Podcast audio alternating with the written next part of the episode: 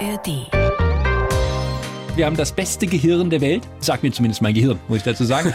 ähm, und wir sollten deswegen auch es möglichst vielfältig nutzen. Also dieser Anspruch, noch mehr, noch mehr Power, noch mehr in noch weniger Zeit, noch mehr Effizienz, noch weniger schlafen, noch mehr arbeiten, das ist nicht die Art, wie ein Gehirn funktioniert, sondern es ist diese Balance, auch manchmal Pause zu machen, über den Tellerrand hinauszuschauen. Die blaue Couch, der preisgekrönte Radiotalk. Ein Bayern 1 Premium Podcast in der App der ARD Audiothek. Dort finden Sie zum Beispiel auch mehr Tipps für Ihren Alltag mit unserem Nachhaltigkeitspodcast Besser Leben. Und jetzt mehr gute Gespräche. Die blaue Couch auf Bayern 1 mit Thorsten Otto. Henning Beck, ich freue mich sehr. Herzlich willkommen auf der blauen Couch. Ja, ich freue mich auch. Hallo.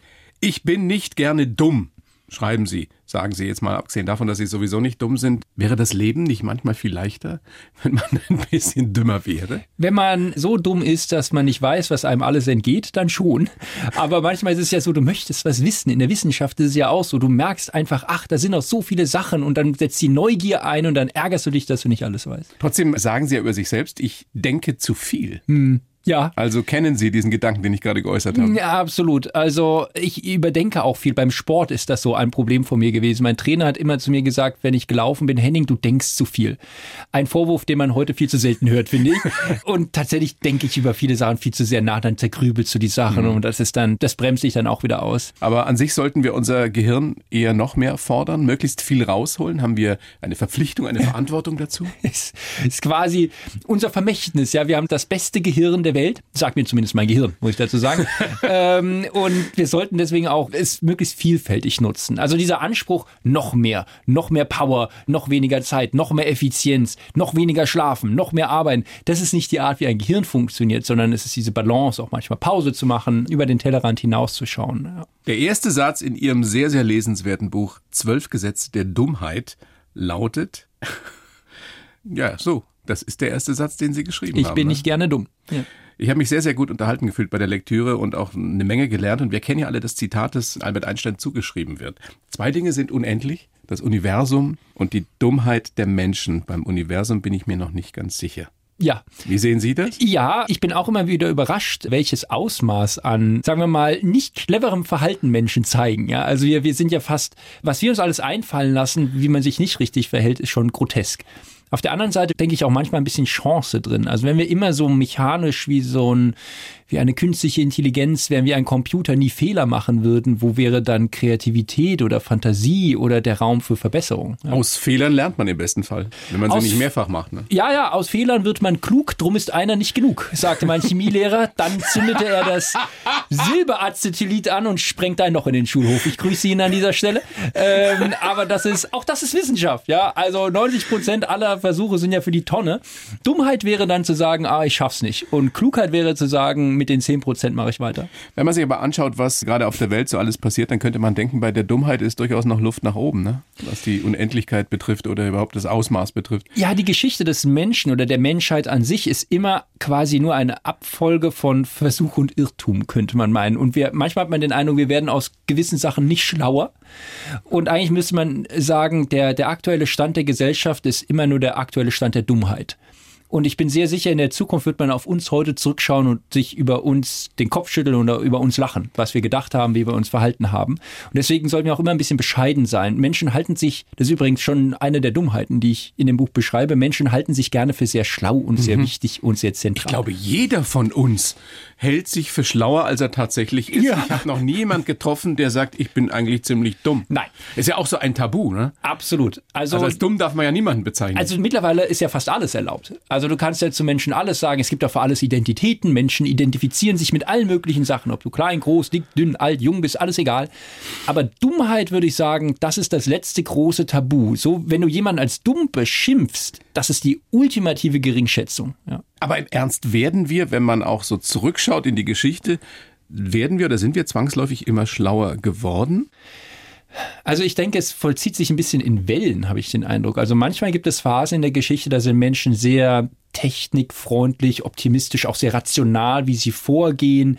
Das sind Phasen, in denen auch technologische Durchbrüche durchaus erfolgen. Man, man Große Erfindungen. Erfindungen. Da sind Menschen auch durchaus, sagen wir mal, nicht, Menschen sind immer unvernünftig auf eine Art. Aber es gibt Phasen, da sind sie besonders, besonders gefühlig und besonders unvernünftig. Das wechselt sich so ein bisschen mit der Phase des Technischen ab. Ja. In welcher Phase sind wir gerade? Ich habe manchmal den Eindruck, also wenn man die Geschichte schaut auf die Aufklärung, folgte die Phase der Romantik. Ja, also die Menschen waren so aufgeklärt. Immanuel Kant, Philosoph, haben nachgedacht und du erklärst die Welt. Die Industrialisierung baut auf diesem technischen Weltverständnis auf und danach sehnten sich die Leute nach dem Wald, nach dem Romantischen. Und manchmal habe ich den Eindruck, das erleben wir gerade auch. Also wir hatten die letzten, ich weiß nicht, vielleicht 20, 30 Jahre sehr viel technische Entwicklung. Unsere gesamte Gesellschaft baut auf Technik auf. Ich sitze hier gerade an so einem Mikrofon, das wird aufgezeichnet und dann rausgesendet. Im Internet kann man das anhören. Sehr viel Technik und was machen Menschen? Sie sehen sich dann wieder nach dem Gegenteil, nach dem Gefühligen. Und dann sieht man, das machen Menschen auch. Also sie sind heute argumentierst ja sehr viel mit Gefühl. Das war vor 20 Jahren gar nicht so der Fall. Auch diese Sehnsucht nach Zugehörigkeit, nach Sicherheit, nach Heimeligkeit, mhm. Gemütlichkeit. Wenn du an einem kleiner Zeitungs Familie. Absolut. Also wenn du an einem Zeitungskiosk vorbeiläufst, schau dir mal die ganzen Zeitschriften an. Da gibt es Zeitschriften über das Grillen, über Fleisch, über Stricken, über, über den Wald, über den Wald, über das Heimwerken, über Verdauung. Ja, also das ist alles so dieses. dieses es gibt Zeitschriften über das Verdauen. Natürlich ernähren und alles, ja, ja. Wie, wie du dich und gesund und dann noch ein Joghurt. Und das ist ja alles gut, aber es zeigt auch diese Sehnsucht des Menschen, dass wir wieder Kontrolle über unser unübersichtliches Leben gewinnen wollen. Es ist alles so komplex und was machen Menschen? Sie richten sich dann wieder zu Hause gemütlich ein. Ja, aber das wird sich nicht umdrehen lassen. Es wird immer komplexer, oder? Ja, also die, die, das Leben. Die Entwicklung und es zu verstehen. Steht ja nicht still. Ja, also wir schreiten voran. Auch Technik schreitet voran, klar. KI macht ganz vielen Angst. Jeder technische Fortschritt macht den Menschen am Anfang Angst. Deswegen ist es wichtig auch zu verstehen, was dahinter steckt. Gerade bei KI muss man wissen, was kann das Zeug und was kann es nicht. Und wenn du dich mit den Entwicklern im Silicon Valley unterhältst, stellst du fest, so viel kann KI gar nicht. Noch nicht. Brauchen wird. Ja, und ich bin sehr sicher, das Gehirn wenn du clever denkst, wirst du in deinem Leben gut zurechtkommen. Dann wirst du nicht so schnell ersetzt. Also wir müssen uns nicht davor fürchten, dass irgendwann Computer, Roboter uns ersetzen oder unterjochen. Also diese Vorstellung, dass irgendeine Technik kommt und uns ablöst, das ist in der Technikgeschichte kaum der Fall gewesen. Eigentlich ist es andersrum. Neue Technik schafft mehr Möglichkeiten und schafft mehr Arbeit, Aber mehr, auch mehr Jobs. Gefahren. Ja, auf der anderen Seite werden auch wieder Gefahren gelöst. Ja, also wir sollten uns zum Beispiel die Frage stellen, welche Gefahr ist größer, dass wir KI einsetzen oder dass wir sie nicht einsetzen? Wie viele Menschenleben werden wir nicht retten, weil wir unsere Gesundheit nicht digitalisieren oder Krankheit mit KI nicht besser behandeln? Welche Geschäftsmodelle werden wir nicht entwickeln, weil wir KI nicht haben? Ja? Das ist wieder eine Frage der Perspektive genau. und des Optimismus den wir ja manchmal ein bisschen mehr brauchen könnten in diesem großartigen Land. Und gerade wenn du feststellst, in Deutschland, also Deutschland lebte ja immer davon, dass wir die Sachen anpacken und positiv in die Zukunft ja. gehen. Meine Uroma hat immer gesagt, Junge, ich will, dass du es mal besser hast. Ja, und damit hat die zwei Weltkriege überlebt und die spanische Grippe hat sie überlebt, geboren 1904. Was hat die alles gesehen? Die hat die Apokalypse gesehen, habe ich mir gedacht. Aber es war immer so dieses Gefühl, wir schaffen das, wir kommen da raus, Wirtschaftswunder, Wiedervereinigung, wir bauen auf. Und heute hast du irgendwie so das Gefühl, ich müsste mich jetzt neben meine dreijährige Nichte stellen. Die wird jetzt drei. So, da müsste ich mich neben die stellen und sagen, pass mal auf, ich hoffe, es wird nicht ganz so schlecht für dich. Das ist doch keine Perspektive. Also ich muss den Leuten doch sagen, hey, lass uns die Welt besser machen. Ja sind wir bei diesem Kapitel oder einem der Kapitel, einem der zwölf Gesetze aus Ihrem Buch, Zwölf Gesetze der Dummheit, die German Angst. Ja, und ich denke, das liegt daran, das gibt es ja tatsächlich im amerikanischen Sprachgebrauch. Ne? Wie Angst ist ein englischer Begriff für diese Angst vor allem und jedem, diese Weltangst, die die Deutschen haben, ja, dieses, dieses urdeutsche Gefühl, dass irgendeine Bedrohung kommt, vor der du Angst haben musst. Das kann ja alles Mögliche sein, ja, von Kernkraft bis zu künstlicher Intelligenz, Gentechnik. Vor allem haben wir Angst. So, und zum Teil hast du auch zu Recht vor neuen Sachen Angst. Ich, ich wollte ja? gerade sagen, es ist ja nicht so, dass das alles unbegründet ist. Ja, absolut. Viele Menschen in diesem Land haben zu Recht Sorge, dass sie nächsten Monat noch einen Job haben oder dass sie die Familie ernähren können oder ich weiß nicht was. Ja. Das, das sollte man ja nicht so wegschieben. Es geht ja nicht darum, dass ich jetzt naiv und blauäugig mich jeder Technologie ranschmeiße, ja. Aber es geht darum, dass ich vielleicht ein bisschen rational einen Umgang entwickle, um zu erkennen, was sind die Chancen und Risiken. Und dieses deutsche Angstmäßige, meiner Meinung nach hängt es auch damit zusammen, dass Pessimisten immer schlau klingen. Weil wenn wenn du alles rational analysierst, stell dir vor, du sitzt da, du analysierst alles in der Welt, so alle Probleme. Dann stellst du fest, wenn du der beste Wissenschaftler bist, stellst du fest, oh, die größten Probleme kann ich gar nicht lösen. Sonst wären es ja nicht die größten Probleme. So, was machst du dann jetzt? Die Pessimisten, die dann quasi sagen, oh, in der Zukunft können wir die Probleme nicht lösen, die müssen immer die klügsten Leute sein. Und deswegen sind auch in Talkshows die klügsten Leute häufig die größten Pessimisten. Ja, aber das ist ja gar nicht so, sondern zumindest sind die Optimisten, ist ja wissenschaftlich belegt, erfolgreicher ja. im Leben. Genau. Weil die eben sagen, ich packe es an mit der Annahme, dass es besser werden kann. Und je realistischer du wirst, desto pessimistischer wirst du eigentlich, weil der Optimist muss immer ein bisschen ein Träumer sein. Also die Leute, die hier BMW gegründet haben oder Daimler oder die BASF oder Siemens oder so, das waren ja alles Leute, die gingen davon aus, ich habe ein Problem, lass es uns anpacken und besser werden. Also wie können wir unser Gehirn konditionieren, dass wir alle wieder ein bisschen optimistischer werden? Oder noch optimistischer? Ja, also erstmal muss man sich klar machen, Optimisten packen die Sachen an und indem sie es anpacken, machen sie es besser.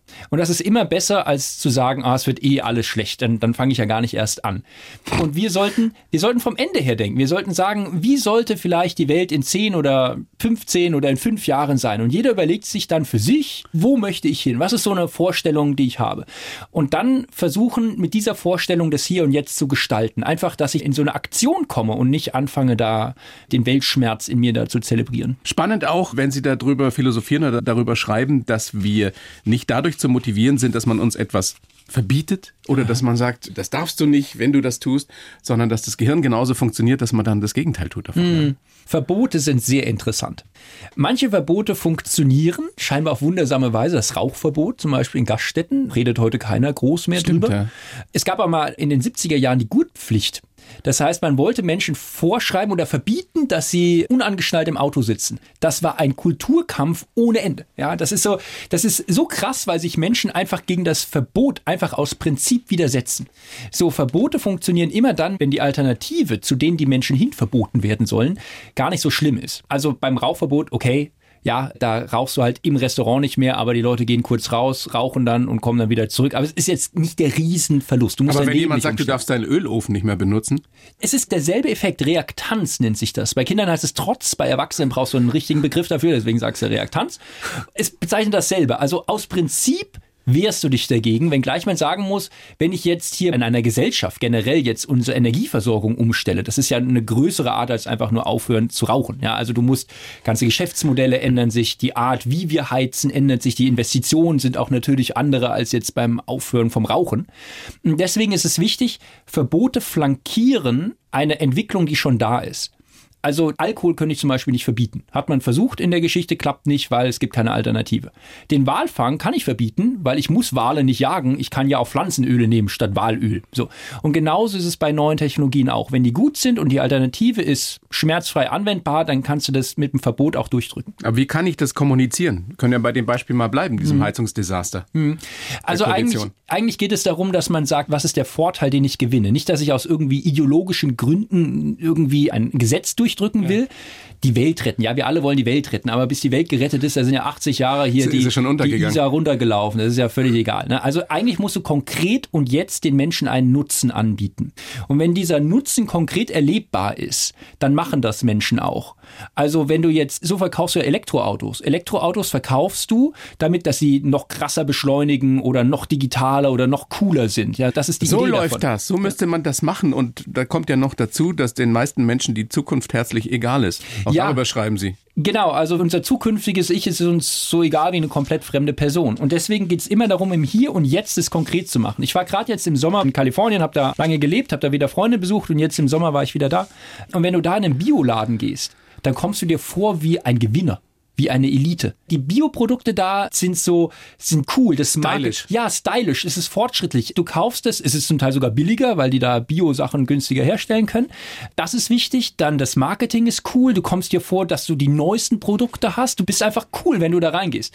Und wenn ich hier, wenn ich da in Frankfurt in die Bioläden gehe, da, ich komme mir vor wie ein Sünder. Ich muss mich frei waschen von der Sünde und dann kaufe ich da irgendwie Körner und ernähre mich gesund. Und das ist der Punkt. Mach's doch cool. Biete den Leuten einen Vorteil. Nicht, dass sie denken aus einem wie soll ich sagen, aus einem negativen Gefühl konsumieren, sondern aus einem positiven. Was wäre so schlecht daran? Du rettest die Welt und fühlst dich auch noch gut dabei. Ich glaube, dass auch ganz wichtig wäre, dass wir uns noch mehr klar machen, dass wir einfach viel mehr können, als wir oft denken. Mhm. Darauf lässt sich es letztendlich runterbrechen, oder? Ja, wir verkaufen uns häufig auch unter Wert. Wir unterschätzen, was wir tatsächlich auch jetzt heute zu leisten imstande sind oder auch in der Zukunft. Also Stell dir vor, vor 25 Jahren hätte einer gesagt, ein tödliches Virus bricht über uns herein. Wir wären völlig aufgeschmissen gewesen. Du hättest dir dein Essen nicht online bestellen können, Internet gab es gar nicht, mhm. Streaming völlig unmöglich. Du wärst zu Hause eingesperrt gewesen und, und hättest da Fernsehen gucken können. So. Und was ist heute alles möglich? Also du kannst ja, wie gesagt, du kannst dir das Essen bestellen, selbst wenn du in Isolation zu Hause warst in der Corona-Zeit. Ich war da anderthalb Wochen zu Hause. Ich sag's ganz ehrlich, ich hätte mir schlimmere Zeiten vorstellen können vor 25 Jahren. Da hätte ich irgendwie, gab es noch nicht mein Handyspiel Spiel, was naja, ich oder vor 50 Jahren. Ja, unfassbar, was wir in der Zeit alles geschafft haben. Und was werden wir in der Zukunft alles können, wenn wir das mutig auch anpacken und nicht sagen, um Gottes Willen, die Welt könnte untergehen, wir müssen uns verteidigen. Zwölf Gesetze der Dummheit, Denkfehler, die vernünftige Entscheidungen in der Politik und bei uns allen verhindern. Wir haben schon einiges angesprochen.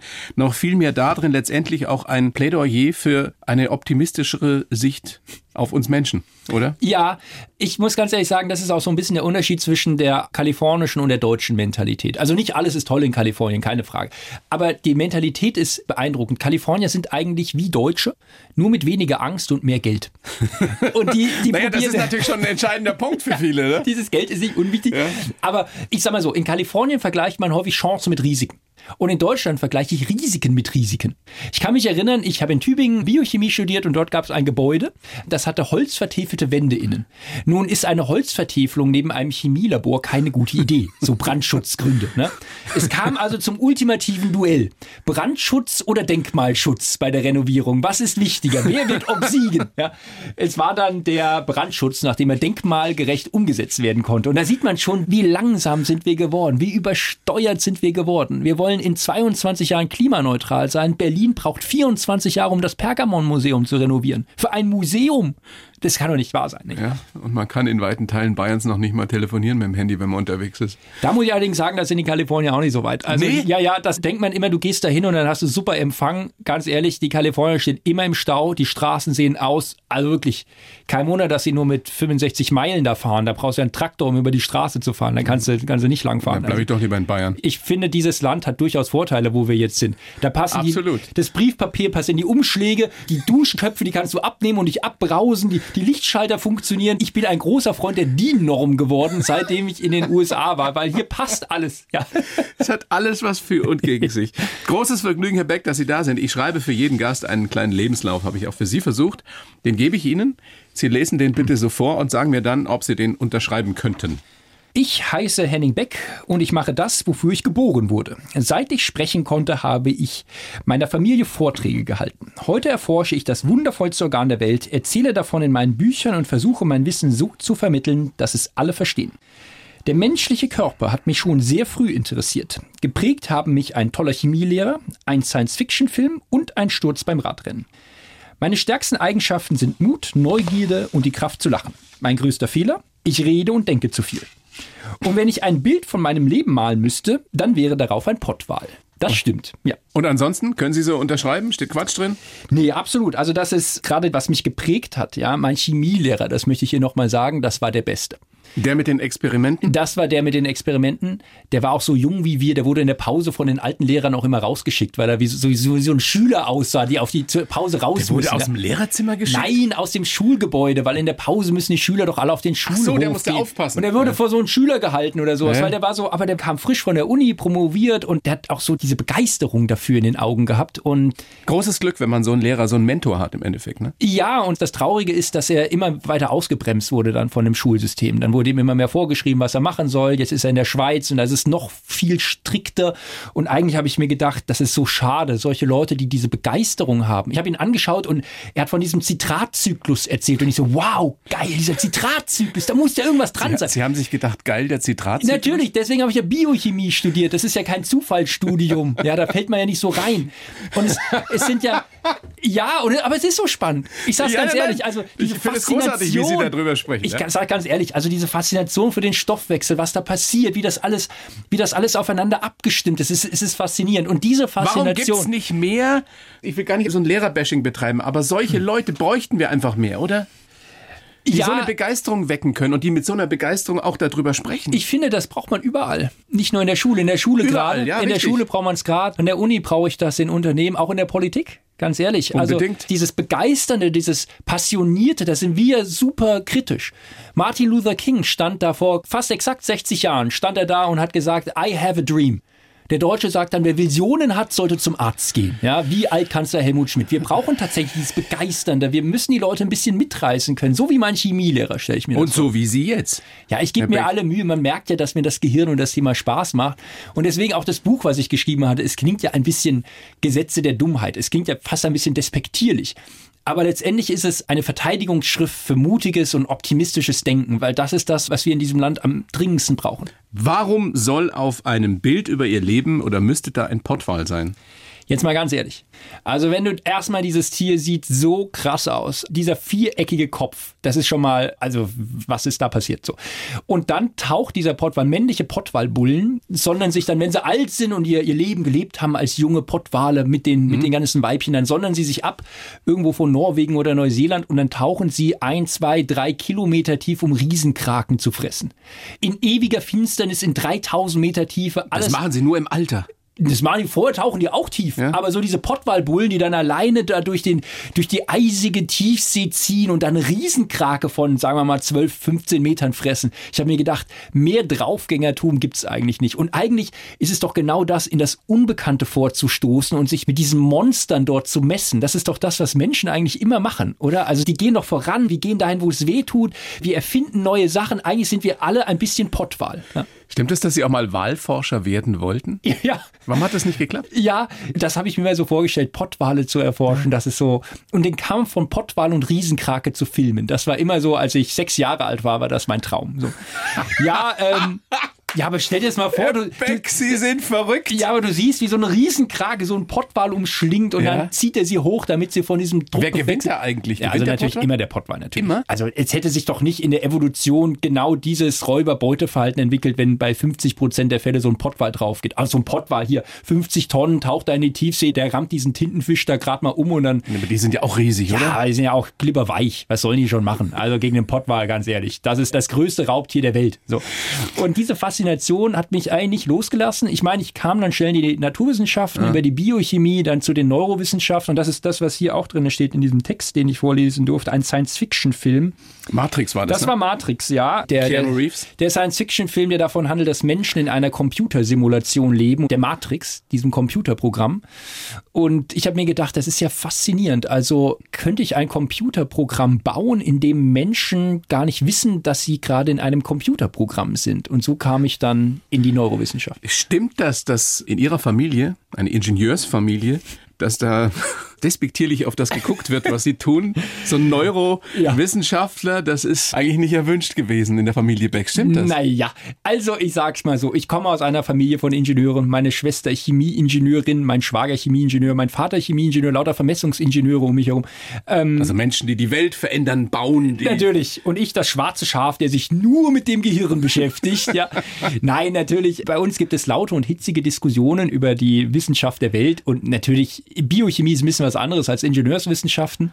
Ich finde es nicht weniger spannend und so robust vertrete ich das auch in meiner Familie. Und Sie sollen schon im zarten Alter von zehn ein Buch über Ja, die das- Faszination Gehirn geschrieben Über, haben. nein, das war über den menschlichen Körper. Über den Körper. Genau, und das war in der Grundschule. Da habe ich dann eine Doppelseite dieses DIN A4 Zettels oder das war dann ein Körperteil, also die Lunge, der Darm, das Gehirn.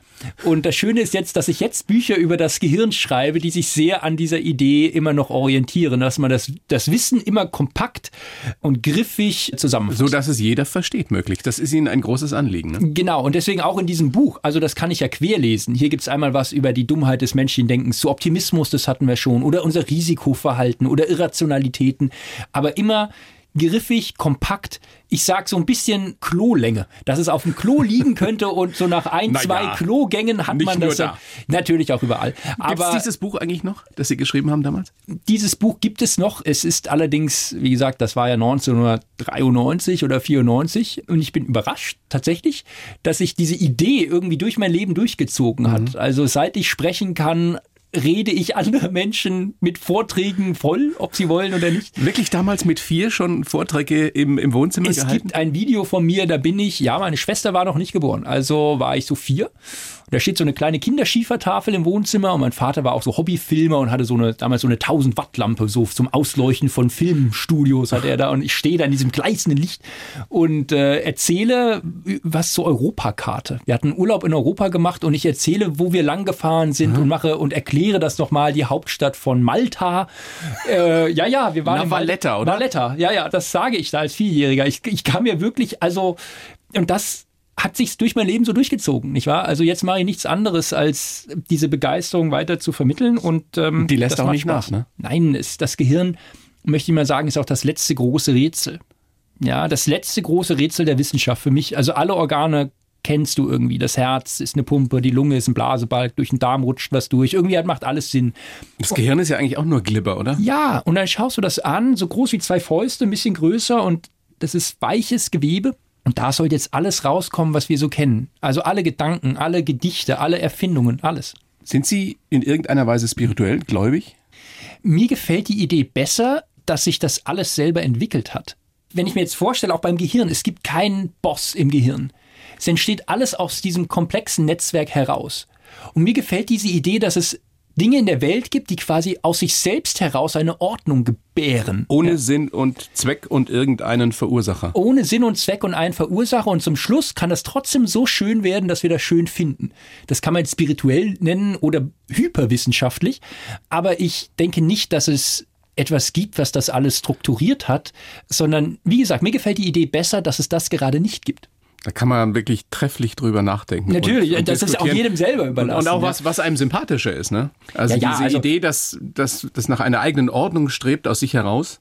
Ich finde das wunderschön. Das ist also alles unvorstellbar. Ja, ja, also wenn du dir ein Ökosystem anschaust oder ein Gehirn, wie es sich entwickelt, oder auch ein Vogelschwarm, der fliegt einfach rum und mit drei ganz einfachen ja. Regeln kannst du einen Vogelschwarm beschreiben und auf einmal siehst du diese, diese ganze Ästhetik, die da drin ist. Und sowas ähnliches siehst du bei Ökosystemen im Gehirn, bei Stoffwechselwegen, bei der Art, wie Menschen in Gesellschaften zusammenleben. Aus diesen einzelnen kleinen Teilen kann so etwas Faszinierendes, Großes werden. Diese Vorstellung gefällt mir sehr. Dieser Zehnjährige von damals, der fasziniert war vom Körper und dann auch später vom Gehirn. Wäre der stolz auf den Wissenschaftler von heute? ich, ich fühle mich dieser Person manchmal noch verpflichtet, muss ja? ich sagen. Ja, ich stelle mir manchmal vor, manchmal laufe ich noch irgendwo vorbei und dann sehe ich ein Poster von einem Pottwal und dann muss ich das einfach kaufen, weil ich weiß, mein sechsjähriges Ich hätte mich so lange belöchert, dass ich das kaufen muss. Und dann, deswegen hängt bei mir zu Hause ein großes Pottwal-Poster bei mir, um das hochzuhalten. Und ja, es ist tatsächlich so. Also ich finde es schön, dass ich auch so aufgewachsen bin, dass man mit Videos oder Fotos noch so einen Bezug zu sich selber hat. Man sieht, wie man war, als man zehn war oder ja. fünf, sechs oder so oder drei, vier. Und dann merkt man eigentlich, wie sehr des eigenen Charakters damals schon in einem drin gesteckt hat. Und dann denke ich mir manchmal, ich bin noch derselbe wie damals und trotzdem ist der irgendwie anders als ich. Aber ich bin es. Ich bin der, der da so lustig ist. Ja, das ist schön.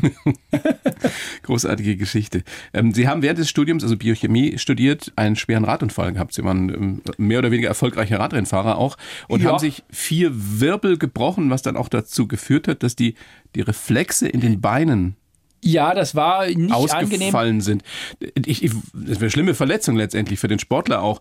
Aber wie hat Sie das als, als äh, Biochemiestudent geprägt? Wahrscheinlich haben Sie sich gerade auch mit Nervenverbindungen und solchen Geschichten beschäftigt damals. Oder? Ja, ähm, das Paradoxe war, ähm, oder die Ironie war, dass ich die Diplomarbeit hatte ich genau zu diesem Thema geschrieben, warum Nervenfasern oh. im Rückenmark nicht auswachsen. Warum? Warum kann man überhaupt querschnittsgelähmt sein? Auch wieder ein krasser Zufall, ne? Genau, und dann zwei, drei Jahre später in der Doktorarbeit hatte ich dann, ach, das war, ich war wirklich gut in Form. Also das war auch tolle Rennen gefahren und dann genau, bin ich gegen den Pfosten geflogen. Es war bei Stuttgart und dann vier Wirbel gebrochen und das, ja, das merkt man dann schon aber man gewöhnt sich auch an, sich dann ein Ziel zu fassen und dann sich da auch wieder rauszuarbeiten. Das ist ganz wichtig bei solchen schweren Schicksalsschlägen, dass man diese Perspektive aufrechterhält und den Leuten eine klare Perspektive gibt, dass es auch besser werden kann. Dann, dann bauen sie nicht ab. Und das ist auch, schreibe ich auch in dem Buch, dann sind Menschen, die optimistischen Menschen erholen sich dann auch schneller von solchen Schicksalsschlägen. Ja. Sport ist bis heute sehr, sehr wichtig für Sie,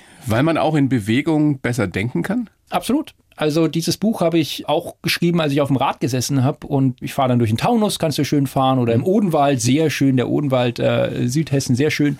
Und dann fährst du da und dann fährst du da über den Feldberg oder am Melibokus vorbei und dann schaust du so in die Landschaft und dann guckst du da so auf auf den Rhein runter oder so und dann denkst du, ach ja, schön. Und dann kommen Gedanken, dann kommen Ideen und dann kommst du erst zu dem Ergebnis. Und wir machen heute häufig das Gegenteil. Wir sind in dieser ewigen Unrast und denken Ständig müssen, aufs Handy. Ja. Und das Perverse ist eigentlich, wir könnten heute in einer Zeit leben, in der wir super viel Freizeit hätten. Also im Vergleich vor 150 Jahren, es gab keine Handys, es gab kein Auto, Züge, so lala, keine Flugzeuge, kein Videocall, nichts. Ich kann heute beim Handy, habe ich mir eben mit meiner App, habe ich mir hier ein Bahnticket, da habe ich das klar gemacht, in, keine Ahnung, 30 Sekunden. Dauerte alles lange früher. Super lange. Und was machen wir heute? Statt jetzt da faul rumzuliegen, weil wir so viel Zeit eingespart haben, machen wir in der gleichen Zeit mehr. Und das machen Menschen immer. Und stressen uns damit. Neue Technik wird nie eingesetzt, um Zeit zu sparen, sondern um in der gleichen Zeit mehr zu erledigen. Sie empfehlen Tagträume. Dass du genau diese Pause machst, um dich von dieser, von dieser Rastlosigkeit zu entkoppeln. Also, du brauchst ein Hobby, bei dem du nicht erreichbar bist. Sport, kann auch Musik sein oder was weiß ich, Papierflieger falten, ist völlig egal. Aber irgendwas, wo du nicht erreichbar bist mit dem Telefon. Du brauchst Zeiten am Tag, bei denen du nicht erreichbar bist. Also ich habe in den USA jetzt auch gerade wieder Leute getroffen, die Milliarden damit verdient haben, dass wir diese digitalen Geräte und die Software benutzen. Die cleversten Typen dort haben alle Phasen am Tag, wo sie nicht erreichbar sind. Wie lange? Also zum Beispiel sagst du vor dem Frühstück oder nach dem Zähneputzen abends kein Screen. Keine Smartphones, kein Smartphone im Bett. Es kann auch sein, dass du immer zu Essenszeiten kein Screen hast oder kein Smartphone. Beim Hobby kein Smartphone. Räume bei der Arbeit oder zu Hause haben, wo ich keinen Screen habe, also keinen Bildschirm habe. Weil nur dann kommt das Gehirn in so einen Wandermodus, Tagträummodus, dass du dich mit anderen Sachen beschäftigst und nur dann wirst du wirklich schlau. Und man muss ein bisschen mutig sein, man muss neugierig oder sollte neugierig sein und man sollte auch Humor haben. Die Kraft zu lachen, haben Sie gesagt, ist eine Ihrer, Ihrer herausstechendsten Fähigkeiten, Charaktereigenschaften. Braucht man Kraft, um zu lachen? Manchmal ja, weil nicht alles ist zum Lachen und Humor ist eigentlich vielleicht auch die Kunst, sich über das zu erheben, was uns sonst manchmal zu ernst wird. Weil halten wir nicht die wirklich wichtigen Sachen dadurch besser aus, indem wir uns darüber lustig machen können? Also nicht im Sinne von, dass man es lächerlich macht, aber dass man über manche Sachen auch so eine, über eine Distanz, eine humorvolle Distanz aufbaut, um sich frei zu machen. Ja. Absolut. Und das Leben ist ja auch selten nur tragisch oder nur komisch. Das sind die beiden Seiten, die das Leben von fast allen Menschen ausmachen. Genau, und ähm, Menschen sind tatsächlich, gehören zu den ganz wenigen Lebewesen, die ohne zu kitzeln lachen. Ich, will, ich weiß gar nicht, ob das Affen auch können, ohne zu kitzeln. Ja, also es gibt mal so Zaubertricks, da lachen die auch. Aber Menschen. Warum kann man sich eigentlich nicht selber kitzeln? Ja, weil du das Überraschende beim Lachen ist ja immer das Unerwartete, was aufgelöst wird. Darüber Okay, lachst das du. ist der Grund, ja. Genau, also beim Witz lachst du ja auch. Unerwartete Wendung findest du lustig. Beim Kitzeln auch. Unerwartete Berührung, darüber lachst du dann. Es gibt ja. aber auch Menschen, die lachen, wenn sie sich selbst Witze erzählen. Ja, dazu gehöre ich. Es gibt manche Sachen tatsächlich, Ernsthaft? ja, da lache ich mich immer wieder drüber kaputt und das hört auch nicht auf. Also das ist manchmal erzähle ich, komme ich auf eine lustige Idee und dann lache ich erstmal selber so lange darüber, bevor ich die jemand anderem erzählen kann. Ja, das ist vielleicht ein bisschen schizophren oder ein gesundes Maß an Selbstdistanz. Herr Beck, großes Vergnügen, dass Sie da sind. Das macht einen Spaß. Wir könnten noch stundenlang weitersprechen. Ich empfehle das Buch sehr, weil es wirklich Spaß macht und weil man einiges lernt. Zwölf Gesetze der Dummheit, Denkfehler, die vernünftige Entscheidungen in der Politik und bei uns allen verhindern. Und in Zukunft vielleicht ein bisschen weniger. Hat mich sehr gefreut. Vielen Dank. Sehr gerne. Die Bayern 1 Premium Podcasts. Zu jeder Zeit, an jedem Ort. In der App der ARD Audiothek und auf bayern1.de. Bayern 1 gehört ins Leben.